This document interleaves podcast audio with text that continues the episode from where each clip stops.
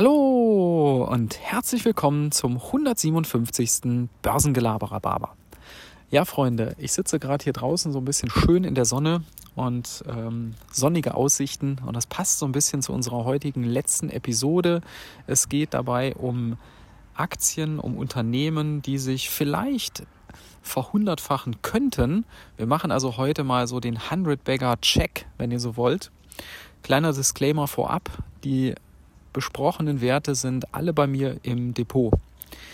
Ja, und noch ein Hinweis, wer mittlerweile Lust hat, dieses Buch, auf das ich mich ja jetzt immer beziehe, 100 Beggars von Christopher Meyer, mal im Original zu lesen. Das ist wirklich hochspannend. Vor allen Dingen hat er hinten auch eine Liste drin mit den ganzen 100 Beggars der letzten Jahrzehnte. Und allein das ist mal wirklich interessant, da mal durchzuflippern. Also wer das mal im Original lesen möchte, ich habe euch in den Show Notes einen Link reingepackt, da könnt ihr direkt das auf Amazon finden.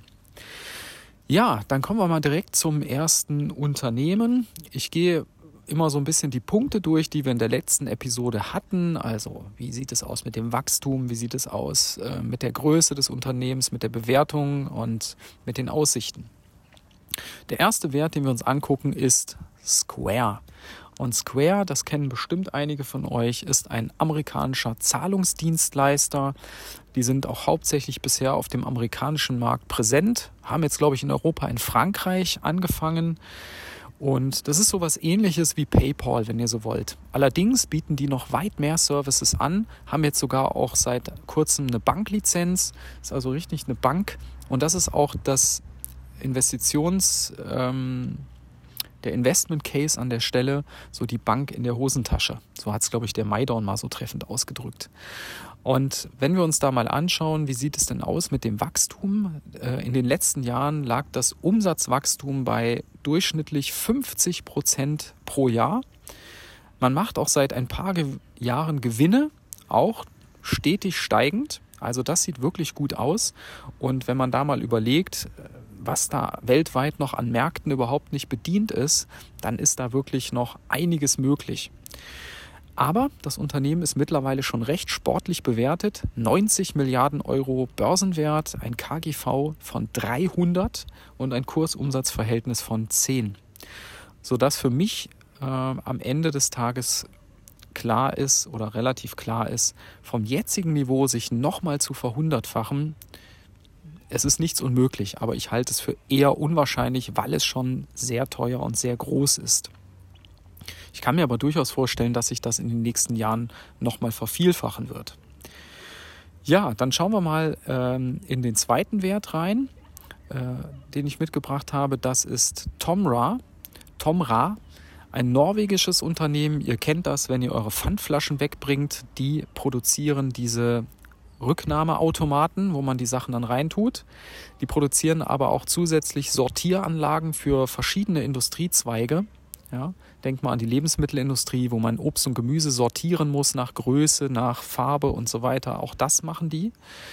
Und die sind mittlerweile in den ganz großen Märkten, gerade wenn man so das Pfandsystem sich überlegt, in den ganz großen Märkten wie USA, China oder Indien, die ja massive Plastikprobleme haben, sind die noch gar nicht präsent. Und das ist da eben der Investment Case, wo ich denke, da ist wirklich auch noch ein Riesenpotenzial da.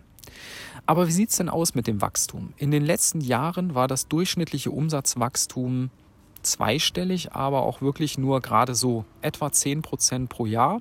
Ist also nicht so dolle. Äh, das Gewinn die Gewinnentwicklung war eher flat, also da hat sich in den letzten Jahren nicht so viel weiterentwickelt. Also das ist eher mau. Aber das Potenzial, was ich euch gerade beschrieben habe, wenn die mal einen Auftrag kriegen, zum Beispiel von den Chinesen, die da loslegen, dann kann das nochmal ganz anders aussehen. Ja, die sind noch relativ klein tatsächlich, nur 7 Milliarden Euro Börsenwert, KGV von 70, also durchaus nicht billig, aber auch nicht total überteuert und Kursumsatzverhältnis von 6. Hier könnte ich mir durchaus vorstellen, dass da in den nächsten 20, 30 Jahren ein Verhundertfacher draus wird, wenn man wirklich die großen Märkte irgendwann äh, bedient und wenn das sich weltweit auch durchsetzt mit diesen Pfandsystemen, Recycling, Rücknahme und so weiter. Ja, und der letzte Wert, den ich euch mitgebracht habe, ist Oatly. Äh, den kennen vielleicht nicht so viele von euch, ist ein Hafermilchproduzent. Die stellen aber mittlerweile auch alle möglichen anderen Produkte auf Haferbasis her, wie zum Beispiel ähm, Joghurtersatz, äh, Sahne und solche Dinge.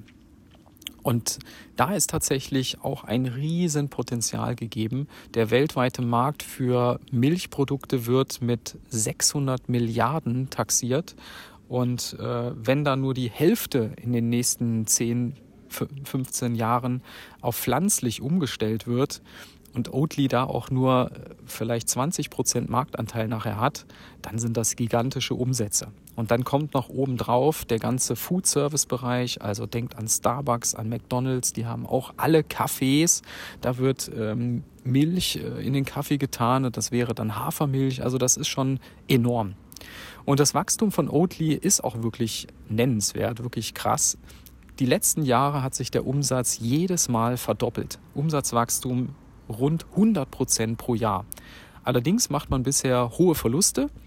Der Börsenwert ist auch, naja, für den Umsatz, den man macht, 400 Millionen im letzten Jahr, da ist, sind 8 Milliarden Marktwert schon sportlich auch. Kursumsatzverhältnis von 20. KGV gibt es noch keins, sie machen ja Verluste. Ähm, also hier könnte ich mir persönlich vorstellen, dass da, wenn die das schaffen, wirklich äh, diesen Markt umzuwälzen äh, und sich da einen nennenswerten Marktanteil zu sichern, dass da wirklich in den nächsten 20 Jahren ein 100 Bagger draus werden könnte. Gerade weil, der, weil die Aktie ja auch jetzt in den letzten Monaten doch deutlich zurückgekommen ist und nicht mehr so teuer ist, wie sie noch vor zwei, drei Monaten war. Ja, wichtig ist mir zum Abschluss noch, alles, was ich euch jetzt erzählt habe, ist nicht als Anlageempfehlung zu verstehen. Also nur weil ich diese Unternehmen jetzt mal als Beispiel und als Idee mal euch an die Hand gegeben habe, heißt das nicht, dass ihr da jetzt überall all in gehen müsst oder die unbedingt kaufen müsst. Da sollte jeder für sich einfach überlegen, wie er das einschätzt. Es gibt überall nicht nur Chancen, sondern auch Risiken. Ich hoffe, das ist durchaus auch klar geworden bei den, bei den Werten, dass das lange keine Selbstläufer sind und äh, jeder da am Ende seines eigenen Glückes Schmied ist, sag ich mal. ja, in diesem Sinne wünsche ich euch einen schönen Resttag und bis dann. Ciao.